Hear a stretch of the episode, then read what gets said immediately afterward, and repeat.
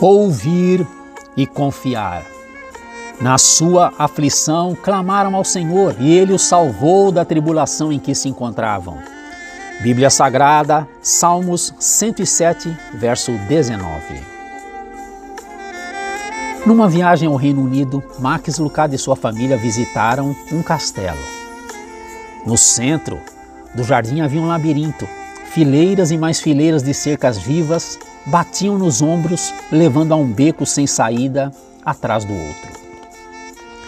Uma passagem bem sucedida pelo labirinto levava a uma porta para uma grande torre no centro do jardim.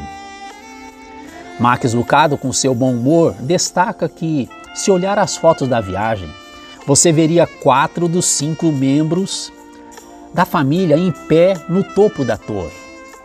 Ah, alguém não conseguiu passar pelos obstáculos e chegar até aquela torre. Adivinhe quem foi? Escute ele mesmo nos contar essa experiência. Fiquei preso entre as folhagens, simplesmente não conseguia encontrar a saída ou a porta de acesso àquela torre. Mas então ouvi uma voz vinda do alto. Ei, papai! Olhei para cima e vi minha filha Sara espiando através de uma pequena janela numa torre, no alto. Você está indo na direção errada, disse-me ela. Volte e vire à direita. Siga minhas instruções. Você acha que eu confiei nela? Não precisava. Eu podia ter confiado em meus instintos, consultado outros turistas confusos, sentado, batido o pé e questionado por que Deus havia me deixado aquilo acontecer comigo. Mas sabe o que eu fiz? Eu ouvi e segui as suas instruções. A visão que minha filha tinha, em virtude da posição elevada, era mais vantajosa do que a minha.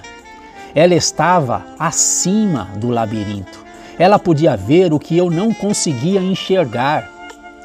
Você não acha que deveríamos fazer o mesmo com Deus? Às vezes você quer tomar as coisas nas próprias mãos e consertar tudo sozinho.